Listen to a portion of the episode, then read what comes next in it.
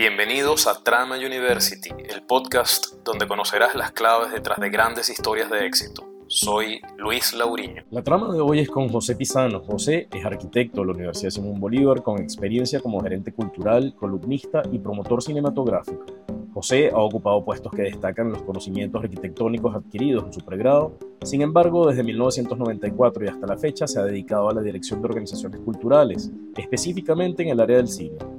Entre estas, ha sido director general de la Fundación Previsora, director de programación y distribución en empresas de Cines Unidos, Home Office de 20th Century Fox, director general en Grupo Cinex y director de programación de los cines Paseo en Fundación Trasnocho Cultural.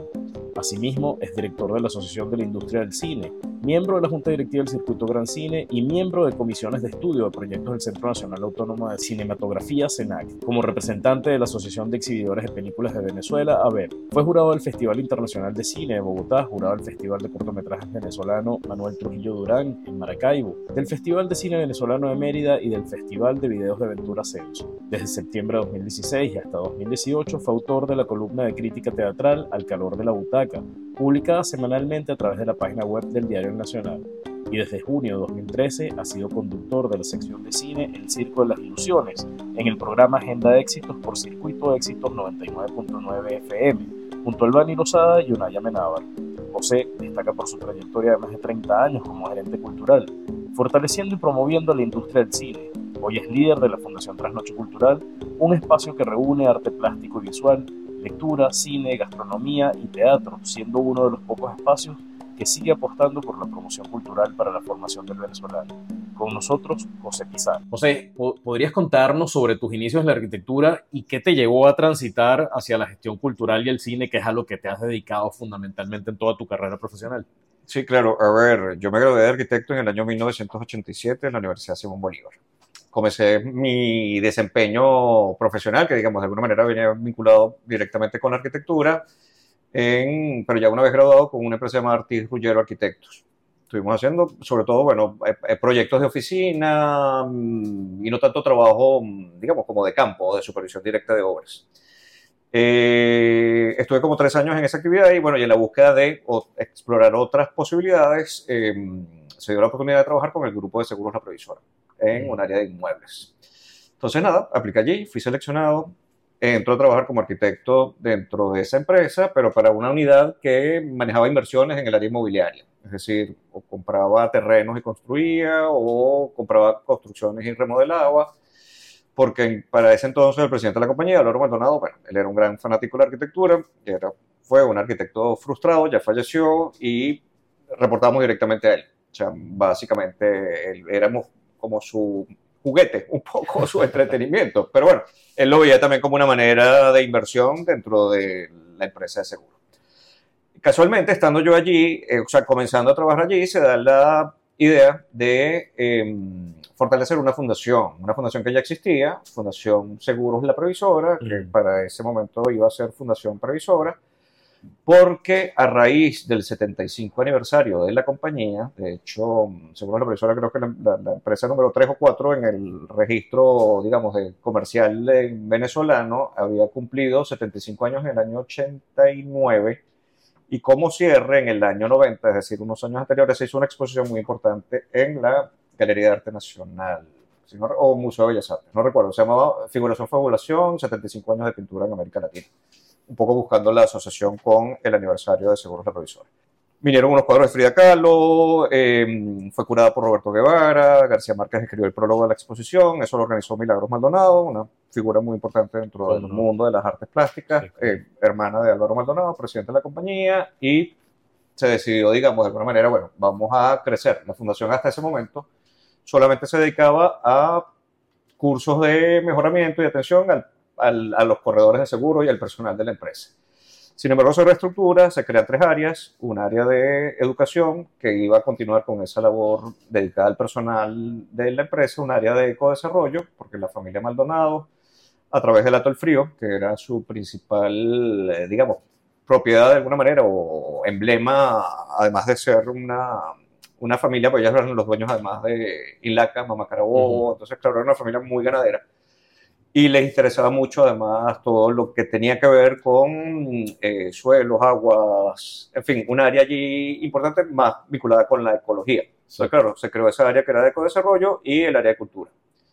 Uno, lógicamente, siendo arquitecto, siendo un proyecto tan interesante, un proyecto que se estaba formando, bueno, uno se comenzó a vincular en esa área. Y a partir de allí comenzó, digamos, un periodo en que yo combinaba mi labor como arquitecto con la labor en la Fundación Previsora. Entonces, por un lado, digamos, nuestra intención desde la Fundación y desde el área de cultura y Bellas Artes, estando ubicados en la Torre de la Previsora, edificio ícono de la ciudad de Caracas, era generar actividades culturales desde la torre hacia nuestro entorno. Nuestro entorno más cercano, Universidad Central de Venezuela, Boulevard de Sabana Grande. Eh, una de las primeras cosas que hicimos fue recuperar la sala de cine de la Provisora. Mm.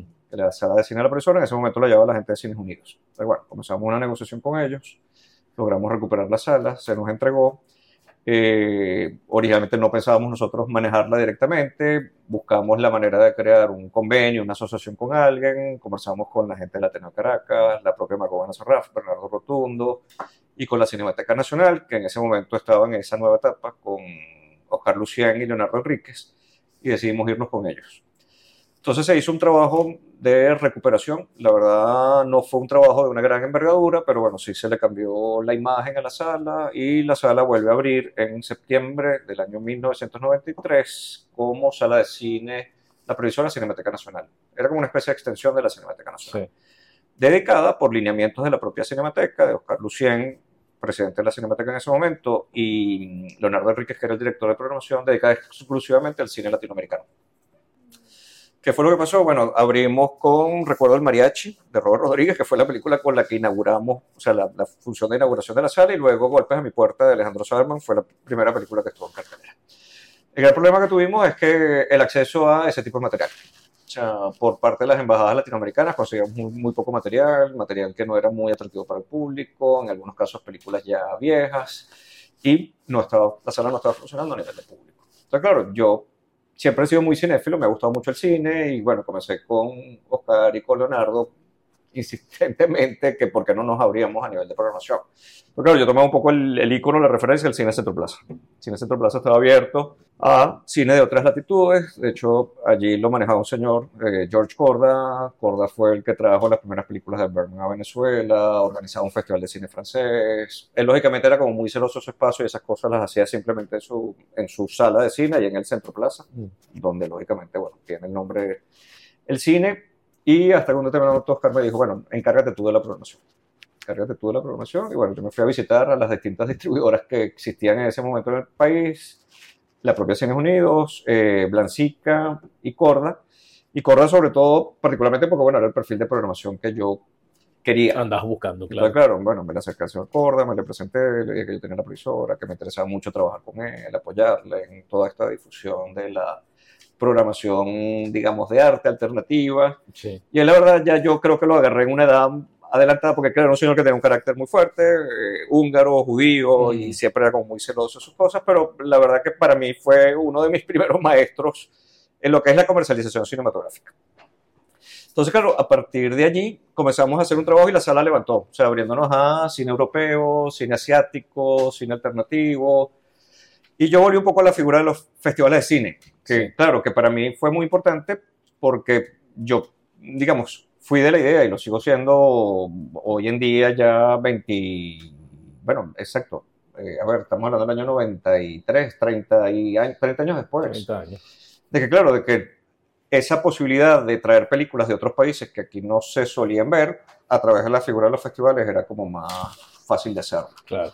De hecho, cuando yo comencé con Trasnocho en este proyecto hace ya 22 años, vamos a cumplir 23 este, este año 2024, para mí siempre el, la columna vertebral de la programación eran los festivales de cine, digamos, complementada con un tipo de cine alternativo, que para mí era más que cine de arte y ensayo. Yo más bien apostaba al cine que no se veía acá, un cine de calidad. Y, eh, digamos, eso fue como la vía. ¿Qué fue lo que pasó eventualmente? Que todos estos distribuidores de cine decían que en los periodos vacacionales la gente no veía ese tipo de mm. cine. Entonces, claro, ellos programaban cine alternativo durante ciertos meses del año, pero llegaban diciembre, enero, eh, o las vacaciones de julio, agosto, Ajá, septiembre, programaban tipo cine comercial porque decía que la gente no iba. Entonces, claro, yo decía, bueno, no puede ser, yo quería apostar a ello. Y comienzo a explorar el negocio de la distribución cinematográfica. Pues claro, yo comienzo en la exhibición programando una sala de cine, la sala de cine La Previsora. Le propongo a la previsora desde la fundación, porque era por donde lo estábamos manejando, porque bueno, finalmente también el acuerdo con la Cinemateca se fue, o sea, seguimos manteniendo unas muy buenas relaciones, pero básicamente terminamos asumiendo nosotros lo que originalmente pensábamos que podíamos hacer, La que era toda la, Sí. toda la parte de programación, además de, bueno, toda la parte administrativa del cine. Sí. Entonces, claro, allí, bueno, yo le planteé a la fundación explorar el área de la distribución, es decir, buscar películas para poder eh, distribuir en el cine. La fundación, digamos, su directivo en ese momento me dijo que no era un negocio que les interesaba, pero me dijeron, bueno, si tú lo quieres hacer, hazlo. Y yo creé en ese momento una distribuidora de cine que se llamó Séptimo Films, con la cual traje ciertas películas a Venezuela en aquel momento. Películas como Underground de Custurica, Pillow Book de Greenaway, y así otros títulos como pequeños de arte que me permitieran a mí tener una promoción continua a lo largo del año. ¿Qué es lo que fue pasando? Porque claro, en el trayecto yo iba arquitecto fundación, iba moviéndome las dos cosas. Hasta que en un determinado momento me propusieron encargarme totalmente de la fundación y yo, bueno, lo- siempre mi referencia es, bueno, estaba como en una estación de un tren y, ajá, ¿quieres seguir en el tren de la arquitectura o te montas en el tren de la fundación? Y yo decidí irme a la fundación. De hecho, Decisión, nada, nada fácil. además. no, no, no, porque además yo me monté, no tenía sueldo, o sea, era trabajar para que eso fuese productivo y yo poder, porque Claro. bueno, ese era el objetivo. Previsora, de hecho, me dijo, te doy espacios, pero tú tienes que montar un proyecto que resulte rentable y que te permita a ti también generar fondos para eso. Claro. Y la verdad, bueno, fue una experiencia muy bonita, fue una experiencia que funcionó. Eh, de hecho, bueno, yo remodelé el lobby del cine y lo convertí en una pequeña galería de fotografía. Recuperamos un espacio por, digamos, ese propio interés de Milagros Maldonado por, por las artes plásticas. Eh, recuperamos un espacio en la previsora para exposición, exposiciones, digamos, vinculadas con el arte. Tuvimos una exposición con Soto, una exposición de grabados de Goya que hicimos a través de la Embajada de España.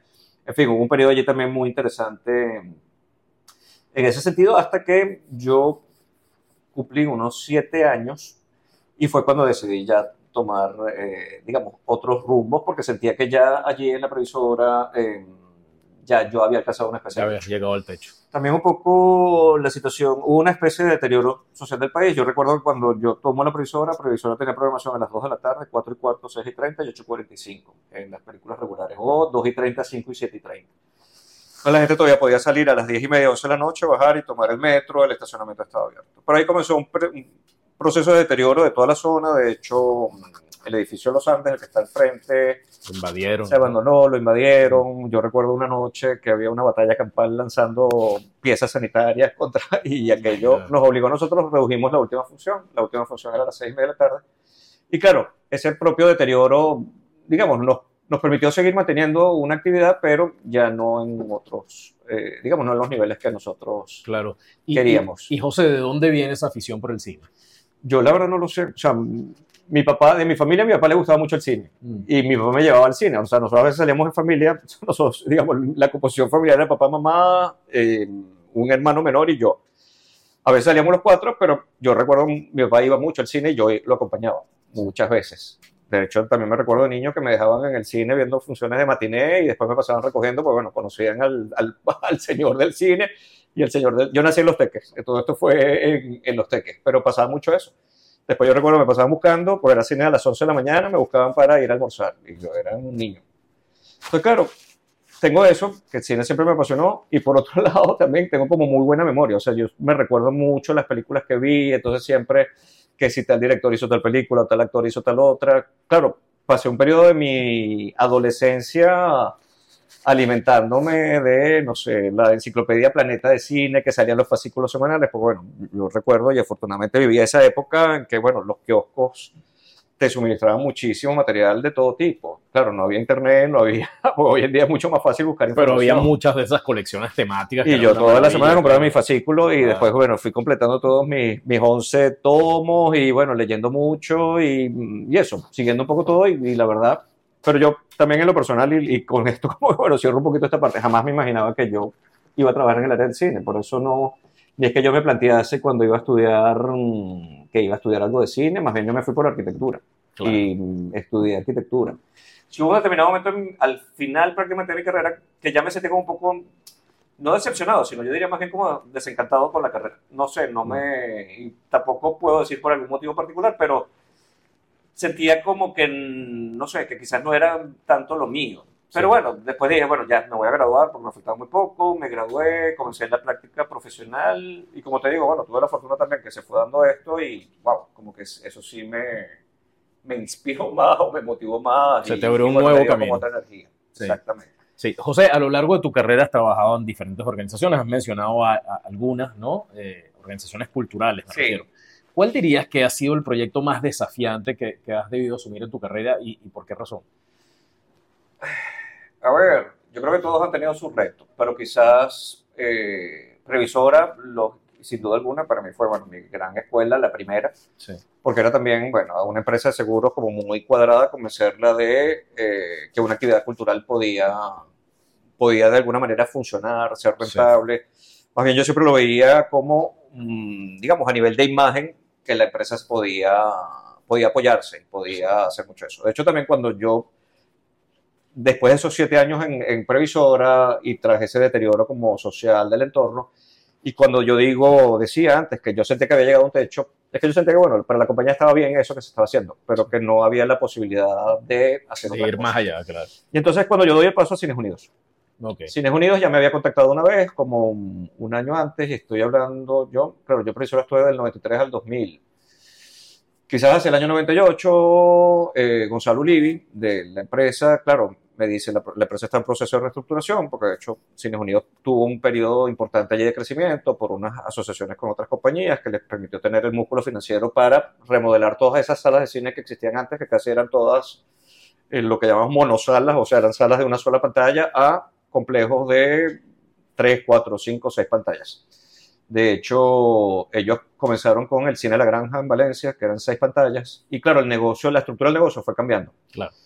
Eh, toda la primera vez yo no me manifesté mayormente interesado porque estaba, eh, digamos, creía todavía en el proyecto de previsor, o sentía que todavía ahí tenía mucho que aportar y ya en un determinado momento del año 2000 me, nuevamente me abordan y me dicen, mira, la empresa ha crecido ya de esta manera, pero queremos a alguien que sea sensible al cine, que conozca el cine para manejar la parte de películas. Y en ese momento yo la verdad decidí aceptar el reto de Cines Unidos, me seguí manteniendo vinculado con previsoras solamente a nivel de programación, porque de hecho me mantuve con, digamos, vinculado a ellos por, por tiempo, mucho tiempo más. Y me fui a Cines Unidos también con el reto de eh, organizar todo el área de distribución. Porque de distribución en ese momento era una empresa mixta, era una empresa que era mitad de 20th Century Fox y mitad de Cines Unidos, como tal, se llamaba D-Fox. Fox decide no seguir teniendo operaciones directamente en Venezuela, sino trabajar con una licencia con Cines Unidos y en ese momento yo llego a reestructurar todo ese departamento y, y, crear, digamos, una unidad dentro de Cines Unidos, una unidad de distribución. Y atender a Fox, porque entonces, claro, Fox tenía un representante local, a buscar películas también independientes, además de películas venezolanas, pero bueno, eso también me permitió viajar a mercados de cine, a festivales, negociar películas claro. independientes para, digamos, enriquecer la cartelera comercial y por otro lado también manejaba toda la programación del circuito. Es decir, que tenía que negociar con las distintas distribuidoras de cine las películas que estaban, que estaban, digamos, ofrecidas para poder exhibirse. Entonces, para mí fue un reto importante porque, claro, fue como entrar al cine más comercial. Desde esta experiencia que además venían las dos áreas de distribución y exhibición, que de alguna manera yo, de una forma, digamos, muy aventurada, había eh, iniciado ya con la previsora y con esta pequeña distribuidora de cine. De hecho, en ese momento yo me desvinculo de Séptimo. Séptimo nunca desapareció y de hecho todas las películas de festivales de cine que organizamos se negocian a través de Séptimo, pero Séptimo quedó básicamente para eso, para negociar derechos, pagar por allí y hacer acuerdos de distribución. Pero lógicamente ya yo al comenzar a trabajar en Cines Unidos en el área de distribución, lógicamente había conflictos de intereses en que yo mantuviera una distribuidora claro. personal cuando estaba en esa otra área. Claro. Entonces, claro, ahí empieza un periodo en Cines Unidos interesante, un periodo que fueron cuatro años. Y en ese momento, el gerente de Fox en Venezuela se va. Bueno, él era, él es argentino, hoy en día vive en Puerto Rico y trabaja dentro de la distribución cinematográfica en otra área, su esposa brasilera, y fue cuando todo aquel periodo turbulento del país, sí. de Chávez y toda la situación política. Sí La esposa muy nerviosa, porque lógicamente, claro, su familia no estaba acá, tenían tres niños pequeños, entonces, claro, ya se queda afuera, entonces él pide un traslado y finalmente le sale a ellos la posibilidad de irse a Puerto Rico. Entonces, claro, él se instala con toda la familia allá, queda la posición vacía y, digamos, desde la oficina regional de Fox me piden a mí para encargarme de Cines Unidos, que sí, perdón, de Fox, porque bueno, si bien está dentro de la estructura de Cines Unidos, claro, Fox es una persona que le reportaba directamente, o sea, el, representante local de Fox reportaba directamente a la oficina regional que estaba en México. Ok. Entonces me lo propusieron, conversé con la gente de Cines Unidos y en ese momento asumí la, eh, era, el cargo era mm, eh, gerente 20th Century Fox Theatrical, o sea, cine, porque también hay otro brazo que es televisión, video y todo esto que es la parte. Entonces, claro, seguí en Cines Unidos, pero ya yo, ya no desde esa posición. De hecho, mi cargo de distribución y programación se dividió en dos partes y entró una persona de distribución y otra persona de programación. Y allí estuve seis años. Que para mí también fue muy interesante. Yo era una escuela y fue otro reto porque me permitió explorar la comercialización cinematográfica desde el punto de vista de un estudio, claro, un estudio de Hollywood. Entonces, claro, ángulo, claro, claro. Ahí dejé de viajar a mercados de cine, a festivales, pero bueno, comencé con toda la estructura de eh, Fox, de cómo eran las campañas de mercado de las películas, cómo se manejaban los presupuestos, la planificación de estrenos. Claro. Y José, aprovecho que justamente este, este es un, buen ejemplo de todo el paseo que has venido dando por, diferentes, digamos, eh, subprocesos de todo el mundo del, cine, ¿no? De la distribución, etc. Eh, con esa mirada, digamos, un poco más 360 grados, ¿cómo ha cambiado la industria del cine desde que comenzaste tu carrera hasta ahora? O sea, durante esos 30 años, ¿cuáles dirías que son los hitos de cambio que ha habido en el cine venezolano? Mira, bueno, fundamentalmente, a ver, hay, hay dos puntos allí importantes. Uno, 2016-17, que fue como esa crisis migratoria, que bueno, además había empezado con todo el tema eléctrico, el tema de la inseguridad, porque nosotros veníamos de un mercado, a ver, de un país muy estable cinematográficamente. Venezuela se movía alrededor de 30 millones de entradas vendidas, que era más o menos, exacto, y más o menos siempre en los promedios, digamos, estimando una población, era como de una vez un ticket por persona. Eso, digamos, se suele medir así regionalmente. Territorios que están mucho más fortalecidos en ese sentido manejan cuatro tickets por población. Es decir, una población de 30 millones serían unos 120 millones de tickets. Pero un promedio de uno es un promedio que está considerado sano. Yo recuerdo en ese momento Brasil tenía 0,50, pero Brasil tenía una extensión de tierra muy grande, una población gigantesca y no tenía tantas salas de cine. Y en ese momento y fue un mercado digamos, de los que tuvo el crecimiento más importante de América Latina. Pero bueno, eso es como otra historia. Entonces, claro, fue un poco como enfrentar esa crisis. Nosotros pasamos de 30 millones en el 2016 a 11 millones en el 2019. O sea, eso fue bajando. Caída libre. Absolutamente. Y nos cayó la pandemia después, claro, en el 2020. De hecho, aún hoy en día, digamos, las cifras del 2023 no, estamos en 7 millones y medio. Sí. Aproximadamente. Entonces, claro, para mí el, el, gran reto, porque bueno, hemos pasado por otras situaciones, que fue el proceso de digitalización de las salas. Nosotros, cuando yo comencé, comencé con el 35 milímetros, es decir, la cinta analógica, los rollos eran antes cintas de doble bobina, cada bobina duraba 20 minutos acá, se encendía el otro proyector. La verdad era muy mágico, bueno, un poco como tantas películas como Cinema Paraíso, por ejemplo, muestran. Después, claro, pasaron unas bobinas más grandes, después pasó la bobina a un solo plato, que podía exhibir toda una película sin tener que hacer cambios antes era cada, cada 20 minutos cambiaba. Y lo interesante es que el público no lo notaba. Claro. Entonces, claro, había un momento en que salía un puntico de luz de un lado, una esquina superior, que era cuando el proyeccionista veía eso, encendía el otro equipo y automáticamente arrancaba el otro, porque eran unas marcas que estaban para que. Entonces, claro, había un corte, una escena, y ya cuando arrancaba la siguiente. Pero bueno, habían también procesos lógicos de la analógica, se rayaba la copia, que de repente se cortaba un pedazo de película, entonces, claro, la escena pegaba un salto. Claro. Y claro, pasamos a lo digital.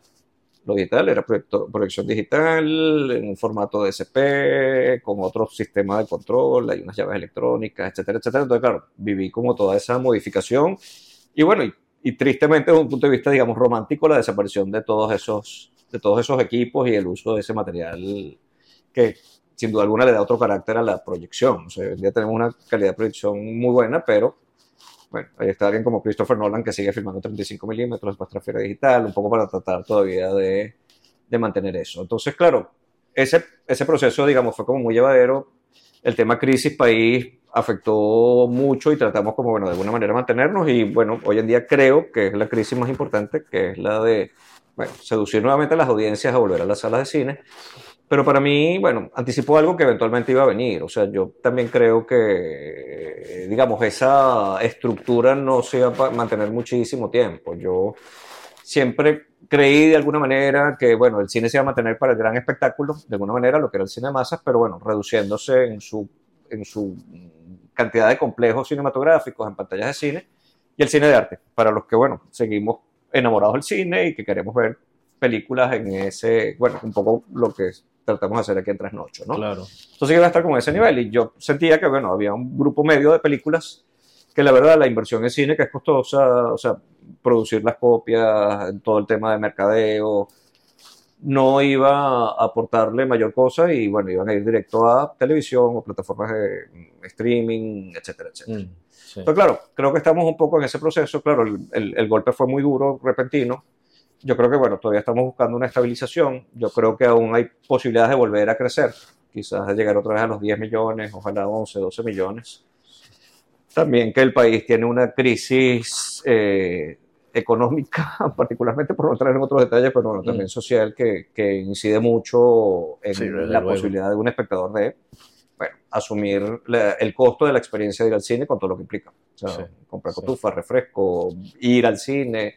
Si Sí. tiene una familia que tiene que mover, mm, sabemos que es complicado. Sí. Y una pregunta, José, así como esa discusión en- con relación al a- a- libro digital versus el libro físico, eh, el cine en streaming, plataformas como HBO, Disney, eh, eh, Netflix, etcétera, ¿realmente compiten con, con este tipo de cine o cómo lo ves? No, absolutamente. Para consumidores regulares de cine, sí. Sí. O sea, prefieren la comodidad de estar en la casa Sí. y de ver sus películas en la casa. Para mí son experiencias totalmente distintas y yo siempre defiendo Claro. la de ir al cine. A mí en lo personal, que me gusta el cine, que me apasiona, es, es de muy fácil distracción ver una película en tu casa. O sea, siempre suena el teléfono, hay algo, te mueves, X. O sea, no es lo inmersivo Sí. que es, bueno, la famosa caja oscura y esa cosa mística de, de que te deslumbre la pantalla y que te viajes a otros tiempos, a otros lugares, a otros países, etcétera, etcétera, que tiene el cine. ¿Y ves que esas plataformas en el mediano o largo plazo puedan desplazar este cine tradicional o, o no? No, yo no lo creo porque también, No. claro, allí tuvimos un ejemplo, o sea, tuvieron un crecimiento fabuloso durante la pandemia y más bien luego han tendido la baja. Entonces, Mm. claro, también hay como una especie de estabilización. Claro. Entonces yo por eso creo que todavía, bueno, ese mercado, ese mercado está todavía moviéndose un poco hasta alcanzar, digamos, unos niveles particulares. Claro. Yo sí creo que, bueno, hay una saturación por, bueno, vía digital, eh, redes sociales, del hecho, digamos, audiovisual. Entonces, a mí me preocupa mucho, digamos, nuevas generaciones que, digamos, consumen lo audio- audiovisual, pero de una manera... o sea, Claro, la competencia no es exactamente el streaming. me meto dos, tres minutos y ya, y me voy a otra cosa porque tengo otra cosa que poder ver. Entonces, claro, también ese tema de meterte a atención ver una, sala de cine, ver una película de hora y media, dos Eso. horas, ya, como que... y esto es un atención muy acotada también, ¿no? Claro. Así es, Claro, así claro. es. Pero todavía uno sigue viendo y se alegra, bueno, de jóvenes que aman el cine, entonces, bueno, buscan ver clásicos del cine, como sea, y tratar de, vamos, de nutrirse de la historia para poder disfrutar de una mejor manera bueno. más contemporáneo. Qué bueno. José, ¿qué papel crees que juega el cine y la cultura en la formación de los venezolanos, eh, especialmente en un contexto como el que, bueno, eh, eh, has asomado, ¿no? Una crisis que no, bueno, no es secreto para nadie, una crisis estructural ya desde hace unos cuantos años instalada, una crisis que tiene sus formas en lo social, en lo económico, en lo cultural, desde luego. Entonces, Pero, ¿cómo, cómo- ves el, el papel del Mira, cine? de, de muchas maneras y bueno, y históricamente sie- siempre el cine ha sido considerado como una herramienta importante, porque para mí, digamos, hay una parte de entretenimiento que es fundamental. Entonces, claro, ahí hay una posibilidad de que te puedas aislar de tu realidad, de tu entorno durante esa experiencia cinematográfica, digamos, que puede ser más o menos larga según, digamos, la, la, la desarrolles. Pero también por otro lado, claro, yo siempre he creído que el, que el cine de alguna manera crea ciudadanía, crea conciencia, te permite eh, ver otras cosas, otras realidades desde el punto de vista histórico, desde el punto de vista más contemporáneo, realidades de otros países. A veces hemos visto, yo recuerdo cuando la primera vez que vi una película iraní, yo, o sea, no me sentía reflejado y claro, yo era muy joven. O sea, yo decía, bueno, uno tiene lógicamente una visión como muy lejana, muy tal, pero hay, hay veces hay situaciones que son muy similares. Entonces, Sí. claro, cómo esa situación se plantea en un entorno que está a miles de kilómetros de acá, ¿no? Pero bueno, también sabemos que ha sido usado como herramienta política. O sea, bueno, está el nazismo, Lenin Riefenstahl y toda aquella cosa de, bueno, propaganda política y tal. Pero entonces, yo, la verdad, en lo personal siempre apuesto y, y lo he hecho también desde mi lado más. A ver, yo soy arquitecto, pero de alguna manera he desarrollado una labor comunicacional. A mí no me gusta definirme como crítico de cine porque creo que es terrible, pero sí de alguna manera de formación. Yo siempre he creído en, en la necesidad de educar a través del cine en el sentido de cuando tú estás viendo una película, bueno, saber de dónde viene, qué viene, cuál fue su contexto, o sea, tratar de tener la información más objetiva posible, más allá de quién fue el director, qué había hecho antes, qué no había hecho antes, ¿no? Pero también tener, bueno, ciertas nociones de la dirección de fotografía, porque un director a lo mejor quiso hacer algo en blanco y negro, lo hizo a color, o porque combinó esto o lo otro, para tratar de que cada espectador tenga, digamos, unas ciertas herramientas que les permita tener un análisis eh, fílmico más cercano a su propia formación, porque yo entiendo lógicamente no es lo mismo, digamos, una persona humilde que vea una película que, que a lo mejor tiene una formación muy básica y se dedica más bien a, a- a trabajar duramente a alguien que está como mucho más formado y más educado. Claro. Pero sí, de alguna manera, creo que se pueden crear o tener cierto tipo de herramientas que permitan justamente, digamos, apreciar mejor lo que es el, el hecho cinematográfico. cinematográfico. Sí, José, hasta el momento hemos hablado un poco del entorno nacional, ¿no? Y, y los cambios que se han dado acá, etcétera. Pero desde luego en el mundo hay unos cambios que, que- que, bueno, eh, eh, abruptos. Sí. Eh, por ejemplo, desde el punto de vista tecnológico hay unos cambios brutales, ¿no? Exponenciales que llaman algunos, ¿no? Eh, y, y desde luego esos cambios tocan el mundo, el sector cultural también, ¿no? Y, y ese sector cultural tendrá que adaptarse, etcétera. ¿Cómo, cómo ves eh, eh, el futuro del cine en el mundo? Y, y- y recuerdo no hace mucho que inclusive en Hollywood había pues, una, una protesta de guionistas, Sí, etcétera. hubo un par de huelgas. Un la huelga de guionistas, la huelga de Correcto. directores. Y tenían que ver, entre otras cosas, con la inteligencia artificial, la amenaza que eso supone, etcétera. Pero bueno, ese es un ejemplo. Sí. Pero bueno, hay muchos cambios alrededor del cine en el mundo. ¿Cómo ves el futuro del cine en el mundo? No, igual, yo creo más bien un- un- de una forma de vista más dramática la situación venezolana, porque de hecho todo lo que, lo que hablamos antes sobre el entorno nacional, digamos, se puede aplicar fuera, pero sin embargo los procesos de recuperación externas han sido más sólidos que el local. Pero, digamos, todo este tema de streaming, de hecho, una de las grandes razones por la cual se inició esa huelga de guionistas era porque, bueno, todas estas plataformas de streaming no reportan exactamente la visualización de sus trabajos, el trabajo de los guionistas o el trabajo de los actores eventualmente, para el cobro de regalías. Porque, claro, hay contratos que establecen, digamos, que en la medida que ese producto siga mostrándose, siga produciendo, ellos perciban algo. Entonces, claro, esas regalías eran muy bajas porque estas plataformas además se han cuidado mucho, porque además es como muy difícil de medir. De hecho, a nosotros también desde trasnochocultural.com, que tenemos una plataforma, medir el uso de la página es, es distinto, porque a veces una persona se mete, empieza a ver una película, ve 20 minutos de película y la deja. Pero nosotros eso no lo podemos medir, sino podemos medir en minutos, en minutos de visualización. Claro. Entonces, claro, esos 20 minutos se suman a alguien que vio la película, a lo mejor dura 100 minutos. Entonces, claro, cuando vamos a ver, entonces tenemos, bueno, 120 minutos de visualización, que fue una persona de 20 y otra de 100. Mm, Pero bueno, y así se va sumando, sumando, sumando. Entonces, claro, sacamos una especie de promedio. claro. Que si la película duró 100 minutos y tenemos 1325 minutos, más o menos, ¿cuántas visualizaciones tuvimos? Y bueno, eso es un poco una medición que toman las plataformas. Sí. Que bueno, que entiendo que ahí hay algo también para explorar eh, mejor en el futuro. Pero sigue siendo un reto, sigue siendo un reto. Yo igual siempre he puesto de media que el ser humano es un ser sociable, o sea, un ser que necesita salir, necesita compartir, ya sea inclusive solo, porque hay veces que alguien disfruta del cine solo, pero Mm, lo disfrutas más yendo al cine y disfrutando toda esa experiencia o yendo con bueno, tu pareja, tu familia, tus hijos, Claro, si los tienes, bueno, X, pues. Entonces, claro, esa necesidad de salir, de compartir, de disfrutar de toda esa ese acto social, creo que, bueno, va a seguir estando. Yo espero que por muchos años más y no lleguemos a un punto que, bueno, estemos todos metidos en nuestras propias burbujas internas viendo lo que querramos ver o con nuestras gafas allí 3D y viendo, disfrutando Una de realidad virtual. realidades virtuales, exactamente. José, la, la Fundación Trasnocho Cultural, eh, desde luego, es, es- es un hito, es, es un importante centro de promoción cultural en Venezuela. Lastimosamente no hay tantos, ¿no? Eh, como líder actual de esta organización, ¿cuál crees que ha sido la clave para su éxito y, y sobre todo su permanencia en el tiempo? A ver, el, el gran reto es la supervivencia, poder continuar desarrollando nuestras actividades. La verdad que ha sido una historia muy bonita, muy interesante. Solveig Hugestein estuvo a la cabeza del proyecto por casi 20 años. Este año nosotros cumplimos 23. De hecho, yo recuerdo estando yo en la previsora, y bueno, y aquí es bonito un poco el arco que se pueda desarrollar, ella viene y me, me, me contacta.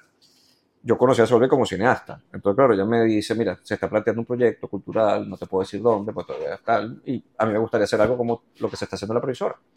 Porque lógicamente, claro, la gran fortaleza del trasnocho siempre fue la independencia. La independencia porque es un proyecto, digamos, que nace desde un punto de vista privado. Claro. No nace en la búsqueda de fondos públicos, sino en el interés, particularmente en este caso, de una persona, Belén Clarisa Bellutini, junto con su socia de toda la vida, Elena Quiroga, de recuperar el sótano del Centro Comercial Paseo de las Mercedes, que de alguna manera está vinculado al Hotel Paseo de las Mercedes, que era como, bueno, gran bastión de ella con todos los comercios que están abajo.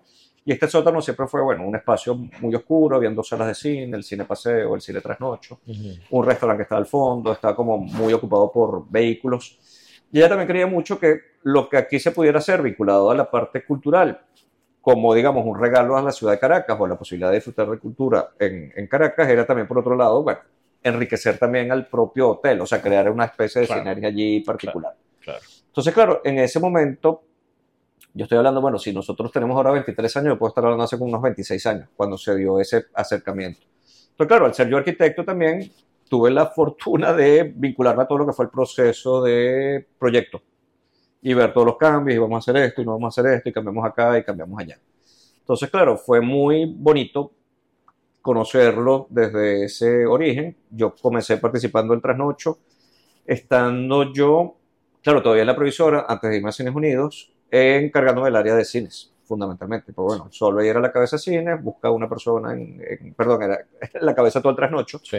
Como tal, busca una persona en cines que yo la apoyaba en ese sentido, otra persona en el área de teatro, que en ese momento fue Moisés Guevara, y otra persona, digamos, para lo que es la sala TAC, que en realidad también, bueno, fue como una especie de alianza, se creó como una especie de grupo. Ese, ese espacio tiene unas características como muy particulares, y luego buscar aliados que, digamos, conformaran toda la estructura.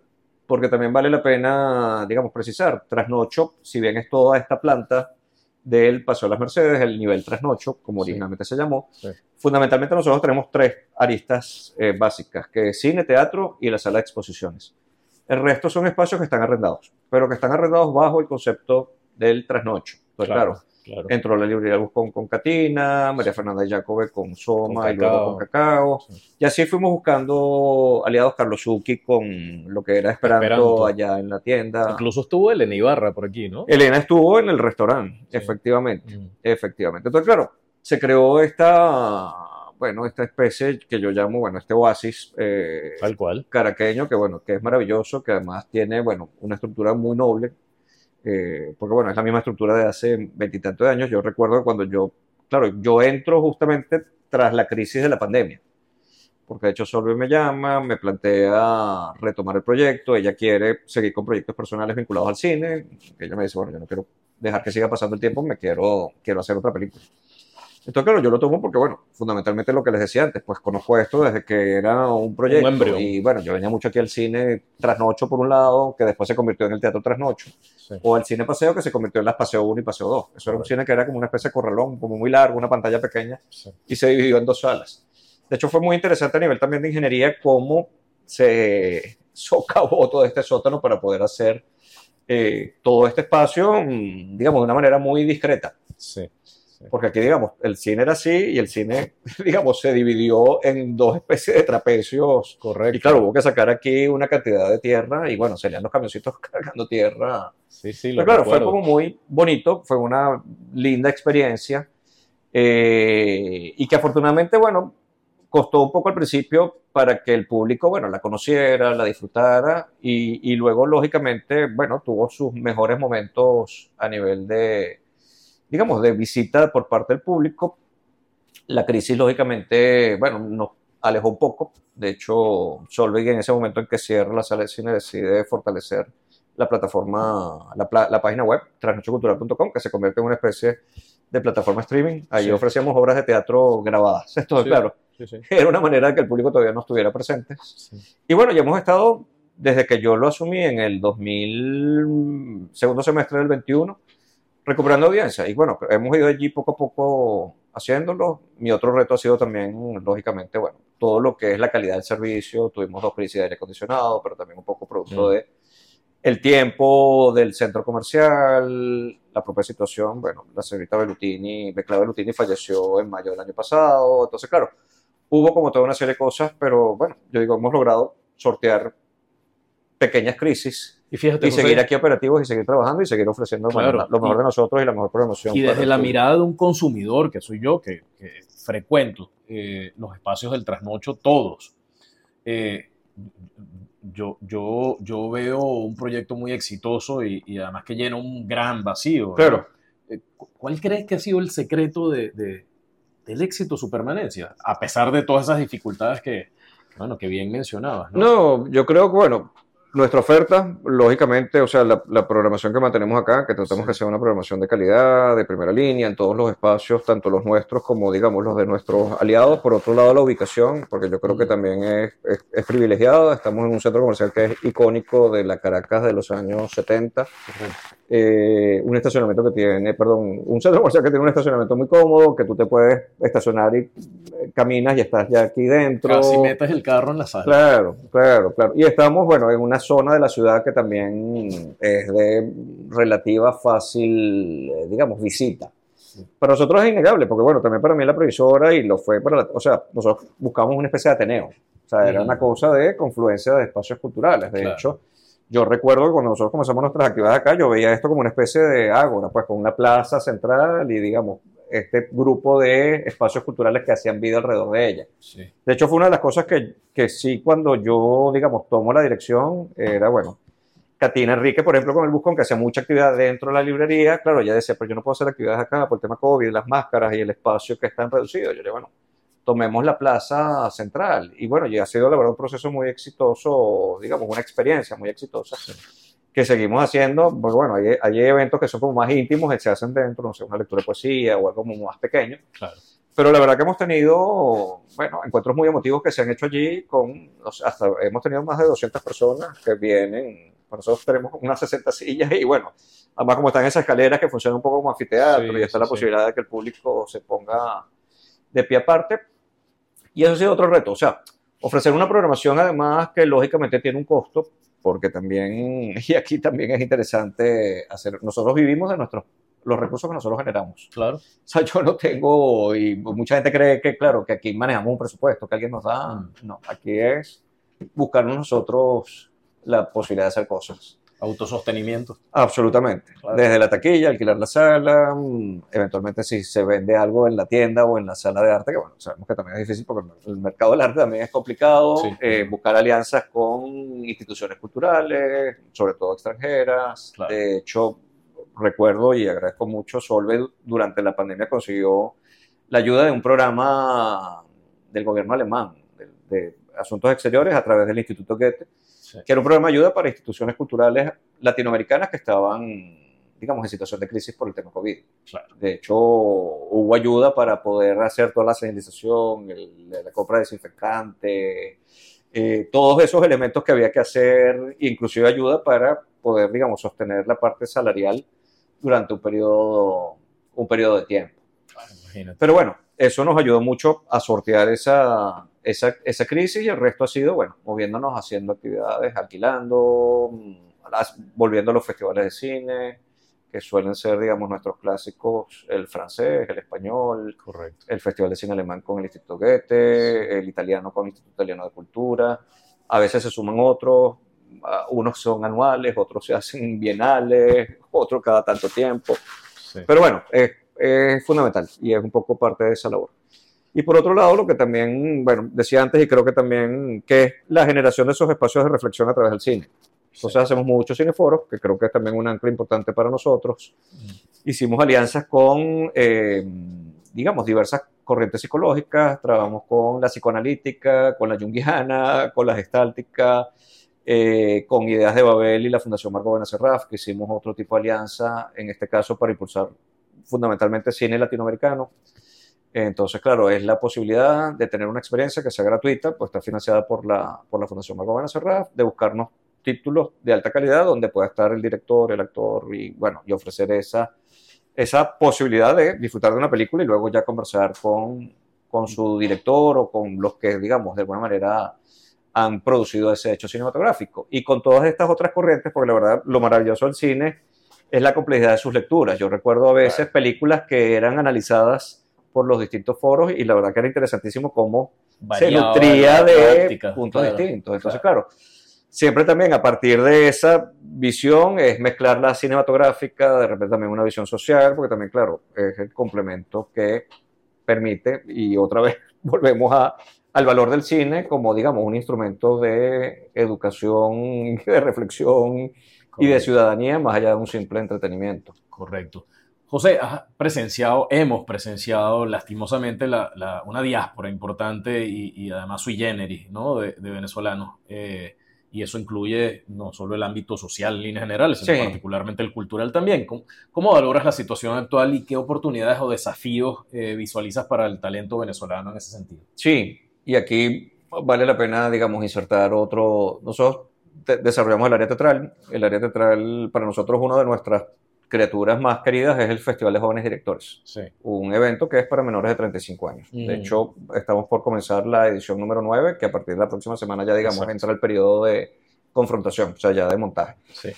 Eso es un evento que la verdad siempre, y en los últimos años, eh, hemos tenido dudas precisamente por eso. Pero yo, yo siento que, bueno, esa, esa salida enorme de gente joven, de alguna manera, ha tenido una cierta estabilización. No niego que todavía, porque yo también sé de mucha gente de esa edad que todavía quiere buscar otras posibilidades fuera, pero también he visto casos de gente que se fue fuera de Venezuela y quiere volver. Aunque también entiendo que hay una parte que ya se fue de alguna manera corta, porque bueno, son relaciones personales además, en algunos casos muy traumáticas, que va a ser difícil como sanar ciertas heridas y como de regresar. Pero yo creo que hay una especie allí también de movimiento interesante que hace que, digamos, que se puede volver a mantener. Te lo digo por la experiencia de este festival, porque bueno, recibimos 20 propuestas. El año pasado nosotros convocamos a mediados de año, es decir, en junio de este año convocaremos la décima edición. De junio a octubre las evaluamos, tomamos una decisión y escogemos, en este caso escogimos seis proyectos. Digamos, para nosotros es fundamental que sean entre 6 y 8, porque si no, bueno, es prácticamente declararlo desierto. Y bueno, y 8 porque creo que es un número que nos permite, digamos, manejar eh, la posibilidad de representaciones y poder hacer una selección acorde. Pero el año pasado, por ejemplo, el año antepasado, para lo que fue la, mm, digamos, la edición octava, habíamos recibido 35 propuestas. Y, y la verdad lo bonito es que hay gente que, que, bueno, que es muy profesional, es muy preparada, es muy talentosa, tiene una gran pasión por lo que hace y quieren seguir haciéndolo aquí en Venezuela. Entonces, claro, también siento que está ese otro público o esa otra, digamos, grupo de jóvenes que siguen apostando al país. Entonces, que todavía, digamos, no lo abandonan y siguen creyendo que, bueno, que sigue, seguimos teniendo oportunidades acá de desarrollar nuestras sí. Y tú sabes que conversando con algunos escritores, este, gente del mundo de la, de, la literatura, pero, pero también otras expresiones del arte, hay como la idea de que, mm, no sé si llamarle resistencia o qué, pero en medio de tantas dificultades hay como, como un renacer, como una efervescencia, como una, una, intención maximizada de quiero hacer cosas distintas, quiero hacerlas aquí. ¿Pasa lo mismo con el cine? Totalmente, sí, totalmente, totalmente. Quizás el cine a nivel de creadores si está en un proceso más crítico por las dificultades que se hace, digamos, de producir localmente. Claro. Más bien allí sí. Porque bueno, yo. Es un tema más financiero, ¿no? Que ha habido como una diáspora importante, efectivamente, pero siento que todavía la presencia venezolana sigue siendo fuerte. Es decir, aún estando fuera, está el caso Simón, le digo Vicentini, es una película que se filmó fuera y es una película que perfecta, o sea, que más bien tiene todo el sentido del mundo aquí. Aquí, exactamente, exactamente. Entonces, claro, eso ocurre mucho, pero siempre, y yo lo sé porque, bueno, claro, es un entorno en el que estoy como muy cercano. Siempre está, lógicamente, el corazón acá y la posibilidad de que si, digamos, se establecen las condiciones adecuadas para volver a regresar, regresar. Entonces, creo que eso es importante. Claro. Por otro lado, claro, también ha sido una plataforma que les ha permitido a ellos también darse a conocer fuera, porque también, claro, este tema de la globalización y de que también nos sectorizamos de alguna manera hasta dentro de nuestro propio continente. Yo recuerdo desde que yo comencé en esto hace 30 años, era porque el cine latinoamericano no se ve en todos los países de la región, que bueno, ha sido siempre una pregunta, entonces claro, siempre ha habido como mucho Entonces, claro, ha sido difícil. De repente el cine argentino y el cine mexicano han podido viajar un poco más, se han visto en Venezuela, pero a lo mejor no sabíamos nada del cine chileno, que luego fue desarrollándose de una manera importante. Eso siempre han sido como barreras, ¿no? Y igual eso le ha pasado, bueno, a los propios creadores. Entonces, yo creo que ahora vivimos un momento en que, bueno, eso se puede, o se está cruzando un poco más, que Claro. permita que ese talento, digamos, pueda tener mayores recursos, un mercado mucho más amplio también y otras posibilidades de poder desarrollar sus proyectos. Y una experiencia que puede retroalimentar también la experiencia venezolana, ¿no? Absolutamente. José, en tu columna El calor de la butaca y a través de la sección de, de cine del Circo las Ilusiones has tenido la oportunidad de analizar y, y criticar muchas obras, ¿no? Y bueno, además el cineforo, en, en varias actividades en las que estás involucrado, pues has tenido esa posibilidad. ¿Cómo decides qué aspecto resaltar cuando discutes sobre una película, por ejemplo? Para un público general que puede ser especializado, ¿no? ¿no? Yo me voy en los elementos más objetivos, Mm, siempre un poco lo que había comentado yo antes. O Sí. sea, en el caso del cine, y, y por eso yo decía que a mí la palabra crítico no me gusta particularmente, aunque yo sí entiendo que de alguna manera hago una especie de crítica. Y, mm, a ver, porque yo creo que la crítica siempre viene desde el yo. Entonces, claro, de alguna manera, el que yo pueda destacar algunos elementos o no de una película que, que me llevan a que me guste o no me guste es por mi punto de vista personal. Entonces, yo creo que, bueno, siempre lo respetuoso es, de alguna manera, eh, bueno, es expresar eso desde un primer punto de aproximación. No sé si que- queda como muy claro, pero si yo puedo hablar de la historia, de las actuaciones, de la fotografía, que lógicamente son elementos más objetivos que de alguna forma influyen en lo subjetivo. Entonces trato de lo que yo decía antes, o sea, bueno, este director había hecho esto, esto y esto y esto, esta película está basada, no sé, es un guion propio o no, es una historia, es la vida de fulano y tal, o esto se hizo de esta manera, o este actor, si resulta convincente o no en este personaje, ¿por qué? Pues bueno, tiene más recursos expresivos o no, X, entonces irme como más por esa, por ese lado, ¿no? Sí. Que es también lo que tratamos de hacer, bueno, claro, lo hago en el Circo de las Ilusiones, que básicamente es hacer reseña, o sea, reseña de estrenos cinematográficos, de festivales de cine, em, de eventos distintos que tengan que ver con, con el propio séptimo arte para eso, para informar y de alguna manera formar más al público. Lo del teatro fue muy casual porque, claro, a mí siempre me ha gustado, o sea, yo me considero más cinéfilo que teatral, que, que- que efectivamente que un consumidor de teatro, aunque Sí. a mí me gusta ver mucho teatro y suelo ver de todo. Y yo recuerdo Hilda Lugo en el Nacional, en la- me, me dice, bueno, me gustaría que en el periódico haya una columna sobre teatro y que tú la escribas. Y de hecho eso lo asumí por, yo creo que fueron un par de años aproximadamente. Y abrí una cuenta en Instagram que para mí se convirtió en una especie de blog porque yo, a mí también me gusta mucho la fotografía y bueno, suelo fotografiar muchas obras y claro, todo termina en Al calor de la butaca. Entonces, claro, lo interesante del calor de la butaca es que hay un registro teatral de todo lo que se ha hecho en Venezuela. Bueno, yo no me acuerdo cuándo abrí esa cuenta, pero puede tener 6, 7 años. Entonces, claro, allá hay una historia de Claro, todo lo teatral claro. que además creo que es fundamental como memoria país, porque aquí había un crítico de teatro, Edgar Moreno Uribe, que sacaba unos anuarios a fin de año y hoy en día eso se ha perdido. De hecho, yo que estoy vinculado a otros premios como el Premio Chocorón o... Sí, bueno, básicamente porque nosotros tenemos, claro, el Festival de Jóvenes Directores, pero es otra característica. Esa cosa de estar enterado de todo lo que se produce teatralmente es muy difícil, porque bueno, se produce mucha cosa, aparentemente uno no lo sabe, pero entonces, claro, hay cosas como más clandestinas, hay cosas más evidentes, pero es interesante, bueno, llevar esa memoria. Entonces, bueno, yo desde la modestia de lo que yo disfruto como espectador, por eso de hecho el nombre del calor de la butaca, Bueno, pues claro, yo digo, bueno, yo lo tengo que poner desde el punto de vista del espectador, no del crítico. Correcto. Entonces también es lo mismo, o sea, ok, veo una obra, ajá, ¿quién la escribió y por qué la escribiste y por qué te fuiste por este tema, por qué no? Porque bueno, también fue de tal época, entonces bueno, en esa época salió esta obra porque bueno, quería criticar, no sé, eh, Casa de Muñecas, el tema de la emancipación de la mujer X, o sea, pero también un poco que el espectador pueda tener más conocimiento y más allá de, ah, mira, qué bonita la obra, qué bien estuvo la actriz o no, Sí. sino tener como esas otras, esas otras herramientas. Entonces, claro, eso también ha venido de alguna manera, bueno, siendo una preocupación mía y se ha- me ha venido acompañando durante estos años. Yo, claro, con el programa de radio el otro día lo estaba, yo creo que debo tener como unos 12 años. Tampoco lo tengo nunca, ni me recuerdo, o sea, me recuerdo más o menos cuando comenzamos, pero no lo llevo, pero bueno, sí han sido más de 10 años. Sí. José, con- ya con más de 30 años de dedicación, eh, creo yo que de excelencia, ¿no? A, a- a todo el tema de la promoción cultural y especialmente del cine, en tu caso. ¿Cuáles dirías que han sido las claves de, de- de ese nivel de excelencia de tu trabajo? Si es que las hay. Las claves del nivel de excelencia, no sé, yo creo que, bueno, mi propia curiosidad como cinéfilo, O sea, tratar de mostrar acá lo que a mí me gustaría ver. O sea, de alguna manera eso también es fundamental y creo que, bueno, tengo, bueno, una cierta formación que me ha dado, digamos, mi ojo como espectador, mi formación como lector, mi investigación sobre el área de hurgar dentro de esas películas. Nosotros aquí también, yo creo un espacio que se llama Especiales Trasnocho, donde hay películas que no se van a estrenar comercialmente que yo trato de buscar para que por lo menos me permitan mostrarlas al menos una vez. Y claro, eso es como una selección muy personal mía de mostrar películas que son de alta calidad, ya sea por sus historias también, por su dirección, o porque son películas de, no sé, tenemos una película Bután que vamos a presentar dentro de dos semanas que la gente no conoce mayormente. Entonces, claro, esa cosa de abrir como ventanas. Y por otro lado, creo que, bueno, también es éxito del trasnocho tratar de que esa calidad de programación, bueno, se mantenga en lo que hacemos, que creo que es fundamental y que, bueno, que el público que venga acá sabe que, o sea, tiene la confianza de que va a haber algo de muy buen nivel. Correcto. En cine o en teatro o, bueno, en nuestra sala de exposiciones. Sí.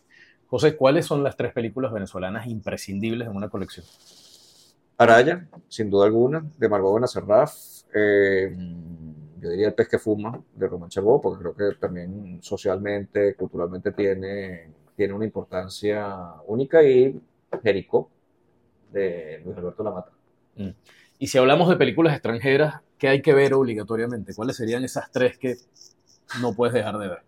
A ver, yo ahí, ahí siempre impera mucho una subjetividad muy particular. Yo a mí, cuando yo de niño, pues yo la verdad tenía muy poca, bueno, no sé, tendría 12, 13 años quizás, vi El Padrino.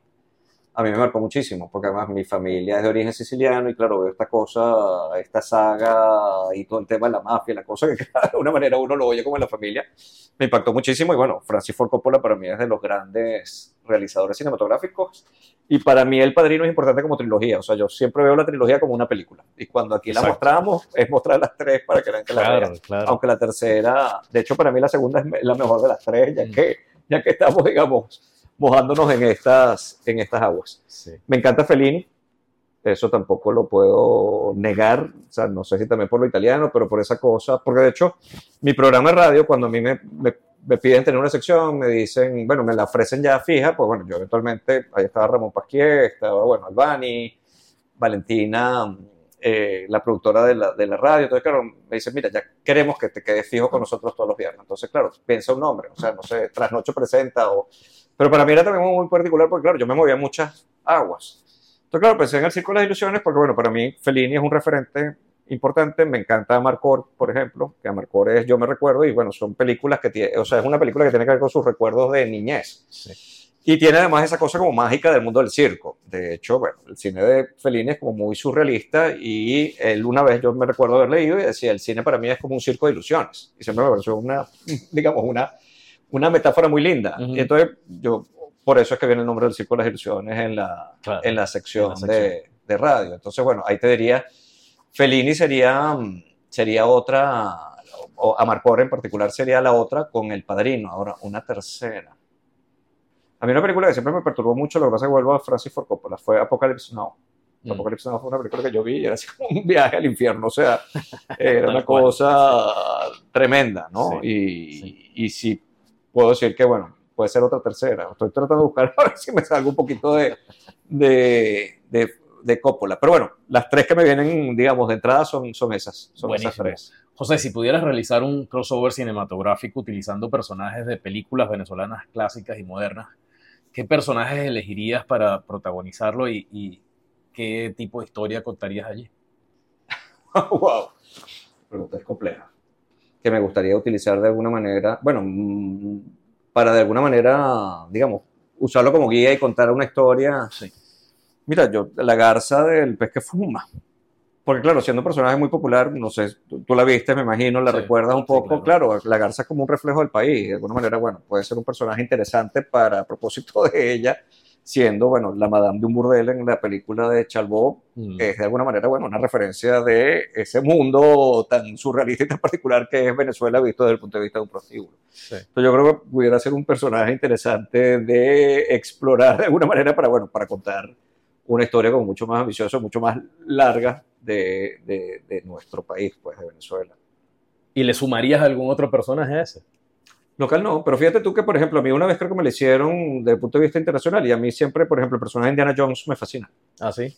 Claro, es un arqueólogo aventurero, pero además tiene una formación como académica, esa cosa me parece fantástica. Y bueno, y yo recuerdo también cuando vi Cazadores de la Arca Perdida, bueno, esa es otra película que también a mí me deslumbró esa capacidad de echarme un cuento, una historia que tenía que ver con el Arca Noé en la época de los, de los nazis, me pareció fabulosa.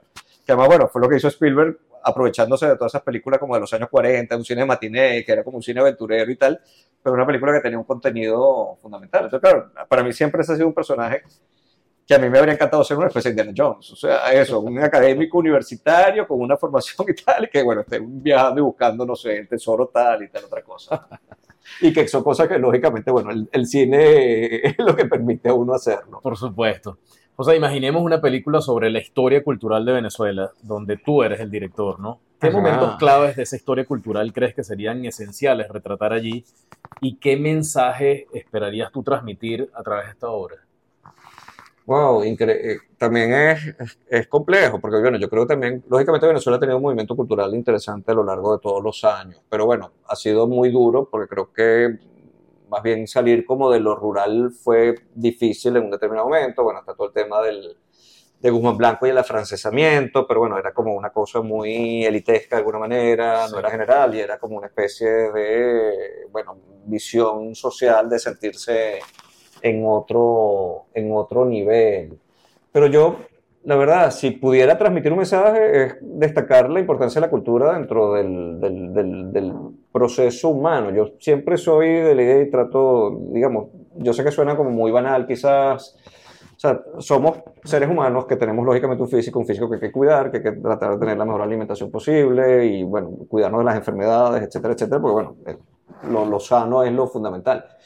Pero también creo que no podemos descuidar nuestra otra parte, pues nuestra otra parte que tiene que ver más con, con la razón, con la inteligencia, con la sensibilidad, con la cultura, porque a veces siento que eso, digamos, se deja de lado. Y para mí, o sea, tú lo puedes lograr desde el punto de vista de la literatura, bueno, me te traes un libro y no te digo yo que tienes que hacer por el cine, tienes que ser por el teatro, tienes que hacer otra cosa, pero sí buscar ese lado en que te puedas sentir como más vinculado, oyendo música, leyendo, moviéndote más a exposiciones y viendo obras de arte que te abran también un poco esa posibilidad. Y bueno, mi recomendación mayor, lógicamente, es pasearnos por todas las áreas del, del, del mundo del arte para, bueno, tener una visión como mucho más amplia y que ese, esa sensibilización o ese mensaje pueda llegar de una mejor manera. Sí. José, después de muchos años dedicado al estudio y promoción del cine venezolano, ¿qué significa Venezuela para ti? Wow, eh, es arraigo. O sea, yo también muchas veces me he preguntado por qué sigo yo acá. Y bueno, y sigo acá porque sigo teniendo la posibilidad de seguir haciendo cosas. O sea, yo más bien me podría plantear no seguir en Venezuela cuando ya yo no o sea, me encuentre, digamos, como de manos atadas en, en seguir haciendo cosas. Yo, la verdad, no dejaría de, por, eh, a ver, por factores externos, por crisis, y na- si yo puedo seguir haciéndolo, lo voy a seguir haciéndolo. A lo mejor eh, tengo éxito, a lo mejor no tengo éxito y a lo mejor fracaso o no, pero bueno, si lo puedo seguir haciendo, lo sigo haciendo. Entonces, claro, yo sigo creyendo en este país, que es mi país, porque por otro lado también, como comentaba antes, o sea, mi familia es de origen italiano-siciliano. Entonces, claro, para mí siempre, y yo, porque, a ver, ese tema del arraigo personal para mí es una cosa fundamental. De hecho, lo busco en la literatura también, quienes escriben sobre ello. Hay una escritora llamada Yupa Lahiri. Yupa Lahiri es una escritora británica de origen indio que vive en los Estados Unidos y su literatura prácticamente se desarrolla en historias que tienen que ver con la India, pero historias que ella no vivió, sino historias que le cuentan. Entonces, claro, de alguna manera para ella es como una forma de mantener el arraigo dentro de un punto de vista cultural muy particular, Sí, porque estamos hablando, digamos, de, de lo más oriental a una visión de vida más occidental. sí. De hecho, ella da una vuelta y, bueno, le gusta mucho el italiano y se decide transferirse a Italia, aprender italiano y a tratar de escribir en italiano, o sea, para, para complicar un poco toda esa, esa historia. Pero para mí, mi arraigo es, es, es Venezuela, o sea, es mi raíz, aunque pueda tener algo por allá lejano y tal, pero sigue siendo esto y, bueno, sigue siendo lo que yo quisiera seguir manteniendo y, bueno, que pueda seguir aportando algo. Sí. José, el cine tiene el poder de inspirar cambio, ¿no? Ya, ya lo has insinuado, lo has mencionado. ¿Qué tema social crees que aún necesita ser explora- explorado o retratado en el cine venezolano? ¿Y cómo crees que este podría motivar una, una reflexión eh, más profunda sobre nuestra, en nuestra sociedad? Mira, yo siempre he creído que no nos podemos limitar a, poco- a pocos proyectos de cine. Yo creo que el cine hay que abrirse a distintas visiones, distintos lenguajes, distintas propuestas. Recuerdo que hubo un periodo que estábamos más como el drama, el drama social, más bien había que abrirse a la comedia, había que abrirse a otros géneros y, creo que en esa medida es donde puede tener éxito, porque tampoco estoy seguro, bueno, se hacen 20 películas, 30 películas, habrán 3 o 4, yo diría más o menos, porque bueno, siempre es como un 20% que va a sobresalir y que va a, va a tener esa posibilidad de transmitir un mensaje. Pero yo creo que en esa medida en que esa exploración sea mucho más amplia, es la mejor manera de hacerlo. O sea, yo no me atrevo a decir algo en particular, sino creo eso, que más bien hay que tratar de buscar una amplitud posible desde todo punto de vista, buscar de alguna manera, bueno, confrontaciones, em, comparaciones, en fin, para un poco, digamos, poder de alguna manera seguir avanzando. Sí. José, finalmente, para aquellos jóvenes venezolanos que están considerando seguir una carrera en el mundo del cine o de la gestión cultural, ¿qué consejos podrías ofrecerles? que adelante, que sigan, sigan su pasión. Yo la verdad, y bueno, y vuelvo aquí recapitulo. O sea, yo me formé como arquitecto, comencé a trabajar en arquitectura, se abrió esta posibilidad, decidí explorarla, decidí seguirla. O sea, yo hoy en día no lo hablamos tanto, pero bueno, yo me desempeño por un lado como director general de una empresa llamada Cinematográfica Blansica, que es una distribuidora de cine absolutamente comercial. Nosotros distribuimos para Venezuela todo lo que es Warner, lo que es de Sony, y eso, digamos, viene en esa línea que yo comencé con Cines Unidos y que me llevó a ser gerente de la Fox, y que después de ser gerente de la Fox pasé a Blansica. Entonces, claro, es como un lado más comercial, de alguna manera, aunque ese lado comercial me permite también explorar cosas más alternativas. Y por otro lado, ha estado toda mi experiencia como más romántica, defino yo, en áreas como la propia Fundación Previsora o el Trasnocho Cultural, que también de alguna manera son, han sido líneas continuas que han venido creciendo como en conjunto, pero en dos, en dos vertientes distintas, ¿no? Y que, bueno, que en algunos momentos se cruzan, pero que para mí en lo personal me ha permitido dentro de la industria, y la verdad yo creo que soy de los pocos que tiene como una, una experiencia y una visión mucho más amplia de todo lo que tiene que ver efectivamente con la comercialización cinematográfica. Porque claro, digamos, el proceso cinematográfico es producción, distribución y exhibición. O sea, se hace una película, después se busca un distribuidor que se encarga de todo el tema de mercadeo, lanzamiento y después la exhibición en salas de cine o en plataformas diversas. Claro, a mí me falta por explorar la parte de producción. Yo la verdad no me veo allí, o sea, siempre cuando lo planteo objetivamente digo, bueno, como que eventualmente lo mejor es esta área. Pero no, no más bien como productor, o sea, no sé, me encantaría tener la habilidad de escribir bien y más bien dedicarme al tema de la escritura, pero creo que ese talento no lo tengo, creo que me tengo que seguir enfocando en el de la distribución y la exhibición. Pero yo, la verdad, siempre lo digo, yo a veces veo gente joven que está como desencantada también de sus profesiones, de su trabajo, y yo les digo, mira, yo soy arquitecto, ejercí la arquitectura y se dio esta posibilidad y fue lo que más me apasionó y decidí lanzarme por allí y hacerlo.